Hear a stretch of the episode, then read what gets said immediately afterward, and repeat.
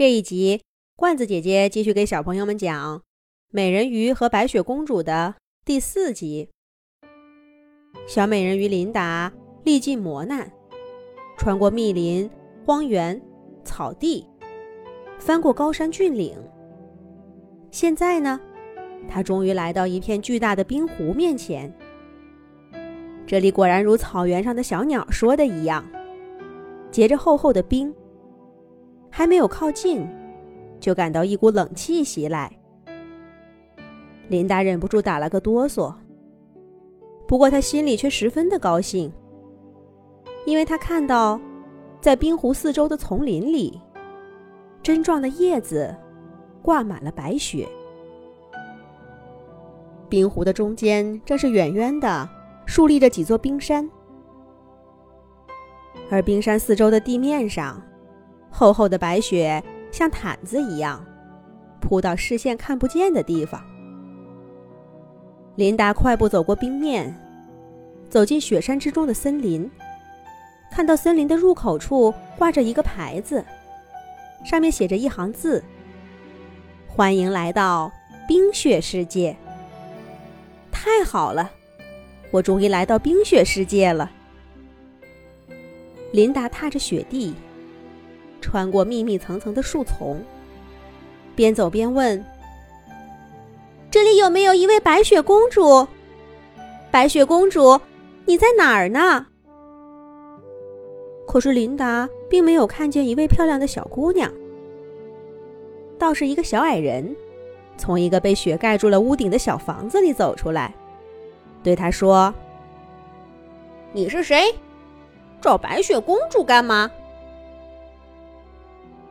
琳达赶忙回答说：“我是来自大海的小美人鱼琳达，我的家人被海底火山给困住了，我想请白雪公主用她的冰雪剑把火山劈开，解救我的家人。”小矮人把琳达上上下下的打量一番，说道：“我可以告诉你白雪公主在哪儿。”但是你能给我什么好处呢？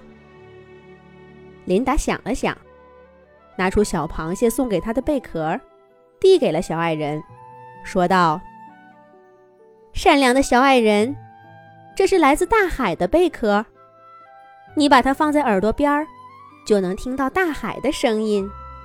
我把它送给你，你告诉我，白雪公主在哪儿吧。”小矮人把贝壳放在耳边，果然听到了波涛汹涌的海浪。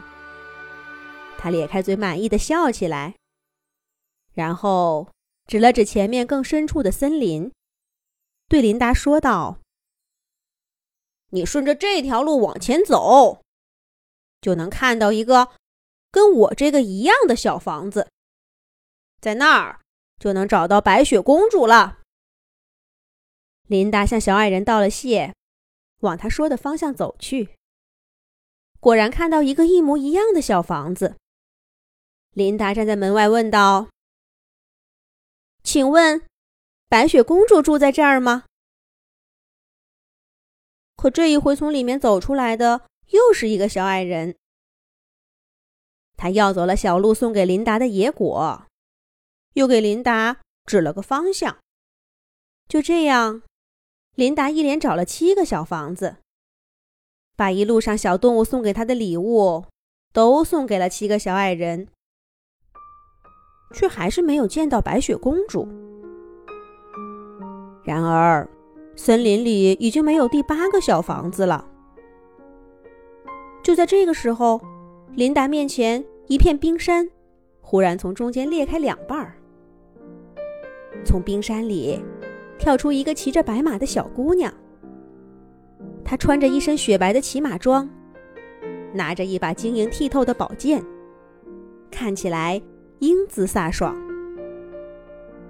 小姑娘站在琳达面前，伸手把她拉上马背，爽快地说道：“你就是美人鱼公主琳达吧？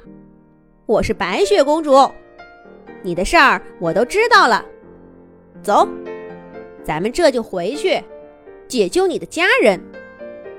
顽皮的小矮人们，你们最好乖乖的把琳达的东西还给他，不然小心我回来不客气的。白雪公主的话音刚落，七个小房子里就传来小矮人们不甘心的喊声。不过，琳达刚刚给出去的贝壳、野果和花环，就像变魔术似的，又回到了她的怀里。两个小姑娘戴着美丽的花环，吃着美味的野果，听着贝壳里大海的声音，穿过了森林、草原、荒漠和高山，终于来到琳达大海里的家。海底火山还在燃烧着，白雪公主高高的举起了冰雪剑，猛地一劈，火山被劈开了。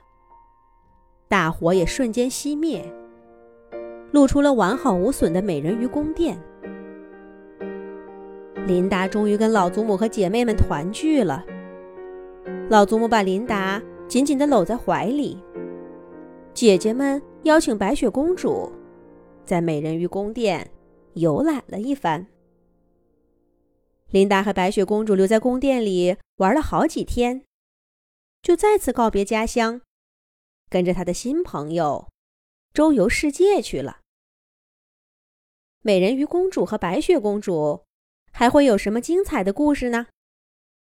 我想，在他们接下来的旅程上，一定会有很多很多。